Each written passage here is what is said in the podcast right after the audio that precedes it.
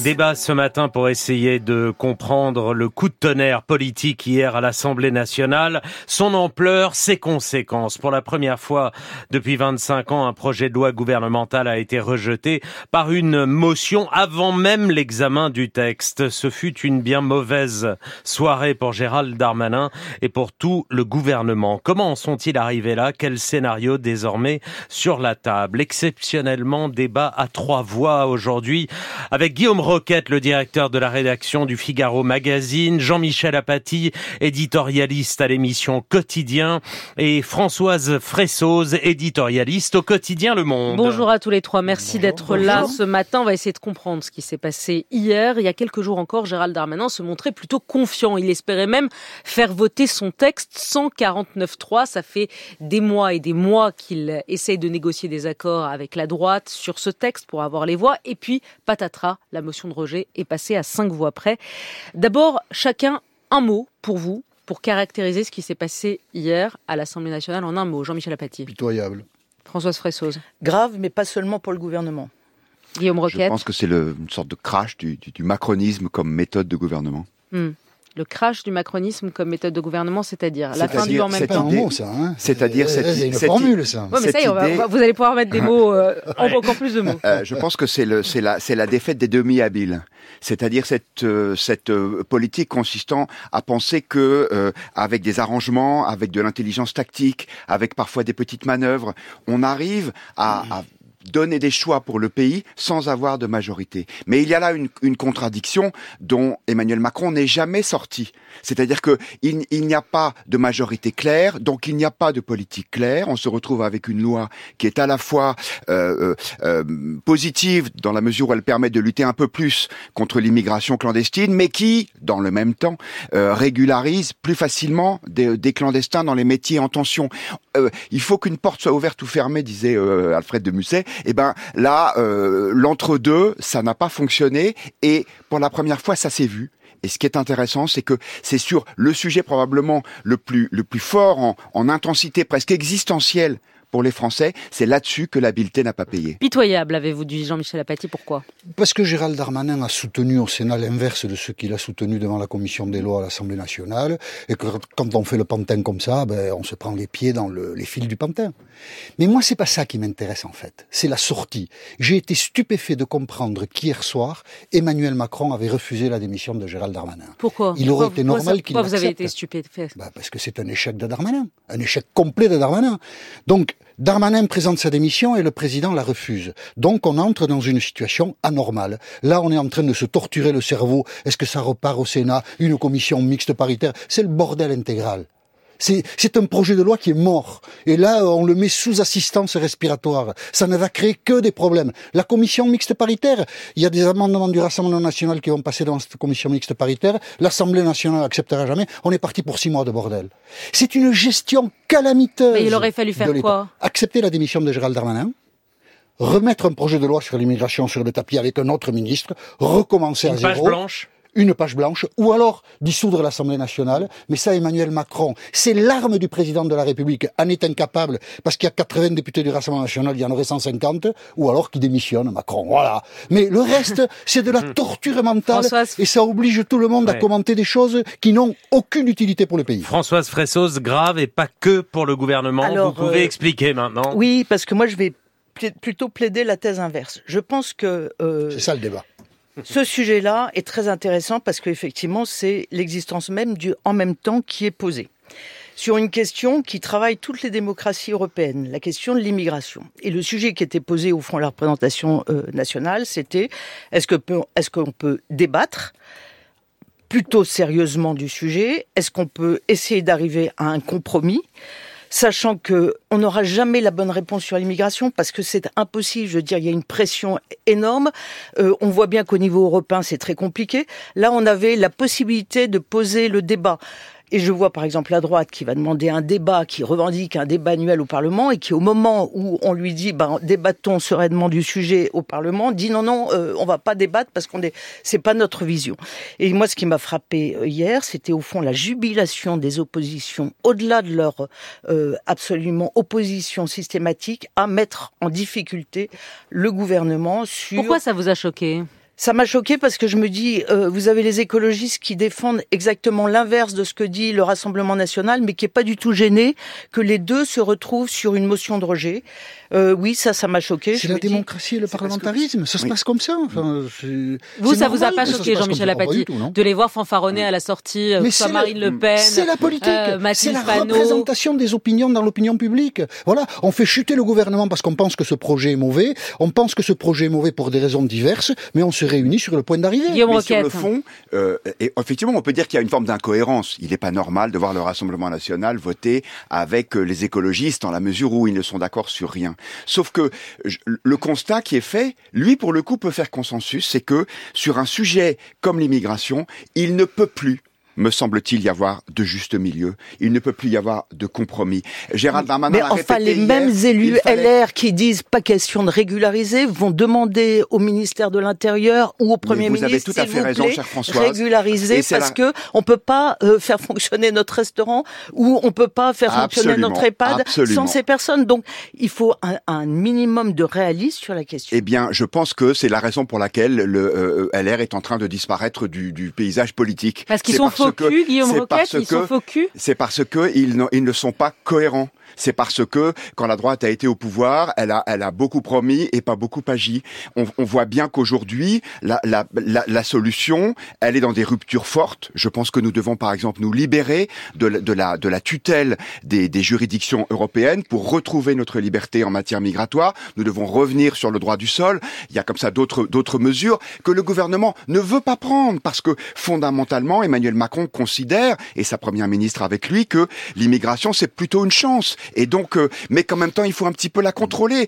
Euh, eh bien, cette, cette, je pense que cette demi-mesure, cette politique du juste milieu, elle ne fonctionne Jean-Michel Apathy, Françoise Fresso. Euh, comme ça, on dit des choses comme ça. Alors, sortir de, des juridictions européennes. Voilà, il y a, il y a un an, deux ans, quand les Polonais et les Hongrois faisaient ça, on disait c'est des salauds, ils vont casser l'Europe. Et nous, aujourd'hui, en France, on fait tout ça, on bazarde tout. Enfin, franchement, on n'a plus, plus, aucune mesure. Je, je suis très surpris. Mais je pense que ça n'est pas ce qui est important. L'immigration pose des problème, pas, pas la venue des masses de, population, mais les gens qui sont sur le territoire. Ce projet de loi, il est pour les gens qui sont sur le territoire. Alors, je sais pas ce que c'est faire des compromis et des demi-mesures, ça je n'en sais rien. Mais si ça pose des problèmes, on les met à plat avec un nouveau ministre de l'Intérieur et pas avec un type qui est usé jusqu'à la corde parce qu'il n'a fait que de la politique aérie. Quand on soutient au Sénat l'inverse de ce que l'on soutient à l'Assemblée nationale et qu'on arrive à l'échec d'hier, on est viré. Partout on est viré. François on ferait ça dans le vous allez défendre Gérald Darmanin. Et tant qu'il n'y a pas un nouveau ministre de l'Intérieur, eh bien, on restera dans une panade noire sur cette question. Moi, je pense que ça, dépasse totalement la question du ministre de l'Intérieur. Je pense que Elisabeth Borne, quand elle avait essayé de négocier le projet de loi sur les retraites, s'est heurtée exactement à la même situation, c'est-à-dire qu'elle a tendu la main autant qu'elle a pu à LR et les LR se sont dérobés. Ce qui me frappe dans la situation actuelle, c'est effectivement la quasi-disparition du LR qui préfère se mettre sur les thèses du Rassemblement national oh. pour euh, pour euh, euh, LR Laissez-la finir sa phrase. Non, mais qu'est-ce qu'on s'en fout C'est pas ça le problème. vous allez nous énerver, François Fressos, ce qui serait rare. Françoise, allez François, finissez votre phrase. Je termine ma phrase. Ce qui me frappe, moi, énormément, c'est la dérive de LR qui ne se considère plus comme un parti de gouvernement, mais qui va dans les fantasmes de Marine Le Pen.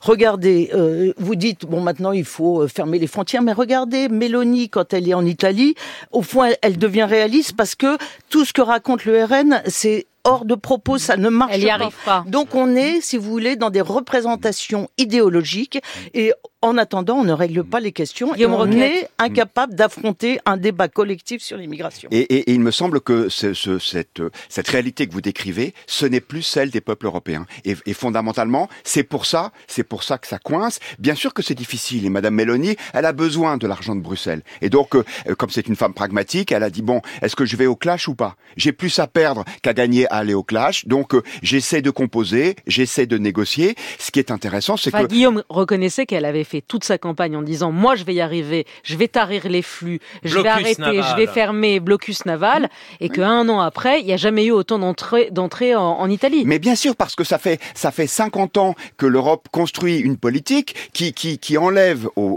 aux, aux nations le, le, leur, leur leur autonomie, leur indépendance, et donc euh, on n'en sort pas comme ça sur un claquement de doigts. C'est la faute à l'Europe de Jean-Michel Non, mais je termine juste là-dessus. Je voudrais juste dire un, juste un mot, Jean-Michel. Après, après je me tais.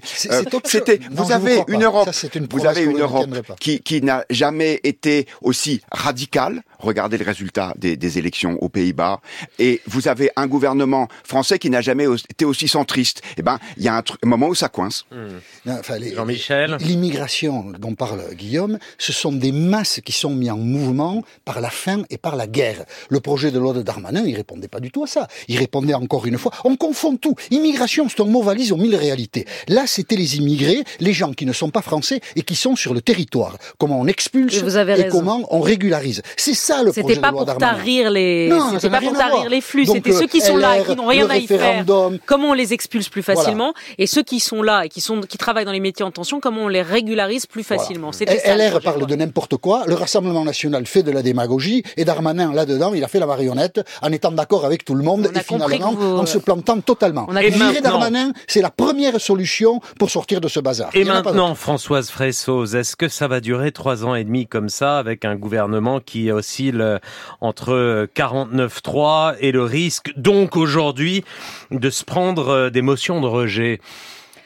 Alors, depuis le début de la législature, il y a eu quand même 61 textes votés et la plupart l'ont été avec la droite. Donc, euh, objectivement, il y a quand même euh, une possibilité de gouverner. Ce que ce qu'on sent en revanche, c'est que euh, sur des textes emblématiques, il y a une volonté très forte des oppositions, quitte à faire des alliances des contraires, à montrer que en même temps ça marche pas. Donc Emmanuel Macron est, est chaque fois sur des sujets très symboliques et confronté à une majorité relative et au risque de ne pas pouvoir progresser.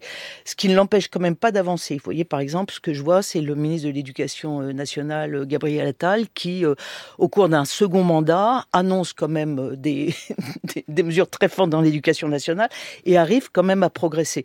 Donc, il n'est pas complètement bloqué. En revanche, ce qu'on sent, c'est qu'au fond, il y a une sorte de délitement de l'esprit politique, de ce qu'on a aimé aussi.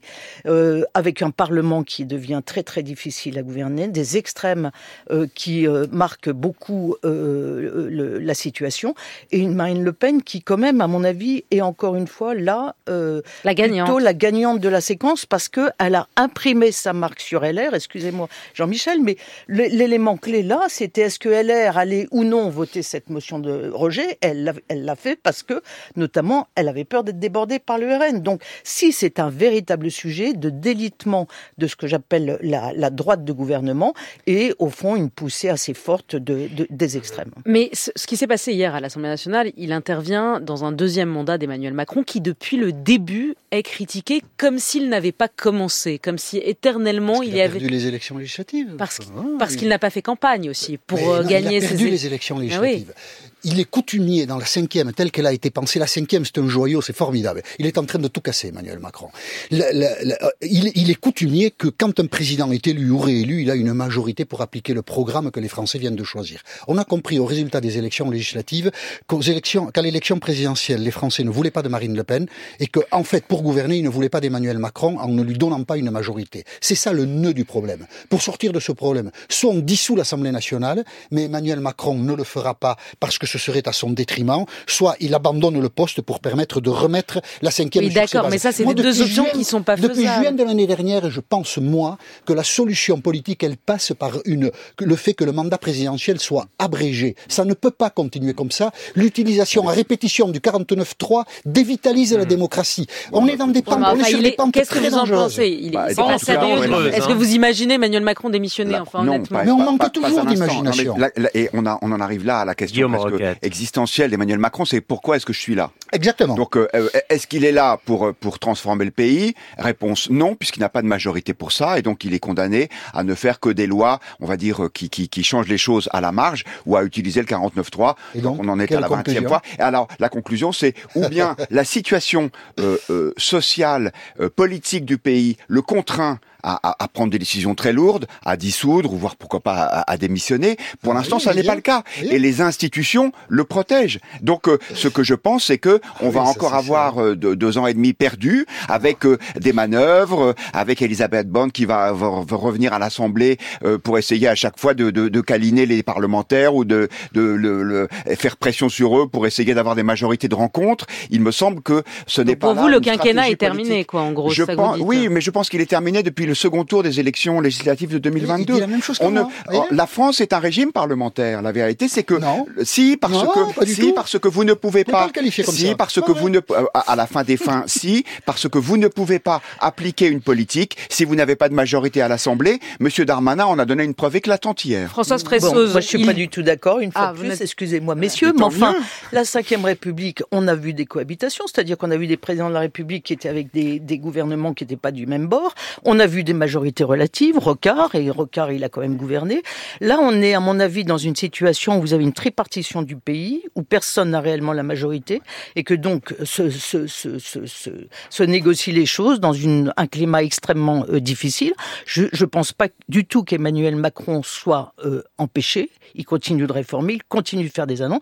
En revanche, il a complètement raté quelque chose qui était de réenchanter la politique. Alors justement, justement, oui, il dit vouloir lancer un appel à l'unité en janvier. Le moment est venu d'un rendez-vous avec la nation. Qu'est-ce que ça veut dire? Ça, c'est euh, le génie euh, euh, de marketing d'Emmanuel Macron. Ça, si vous voulez, c'est creux, vide, sans aucun espèce. Qu'est-ce que vous voulez? Pourquoi est-ce qu'on marche Vous avez bien fait de vous réveiller. Donc Jean-Michel Apathy, vous avez mangé quoi ce matin Mais pourquoi est-ce qu'on marche en ces combines là Enfin, franchement, on nous invente des trucs, des yo-yo. Je vous demande. Et, tout le journalisme joue avec ça. François ça veut dire quelque chose, quoi? Ça veut dire quelque chose, le rendez-vous de janvier? Non, ça veut dire que je pense qu'il avait pris conscience qu'il fallait euh, reparler au pays après tout ce qui s'était passé, qu'il était encore à rechercher quelque chose qui lui redonne la main, euh, qu'il a beaucoup de difficultés à le trouver et qu'il n'y a pas de, de remède miracle dans la situation actuelle. D'un mot, Guillaume Oui, euh, cet été, Emmanuel Macron avait donné une interview au Figaro Magazine. Il avait dit, je vais prendre une initiative politique forte. On avait passé un mois à torturer les ménages. Le résultat des courses, ça a été quoi? Ça a été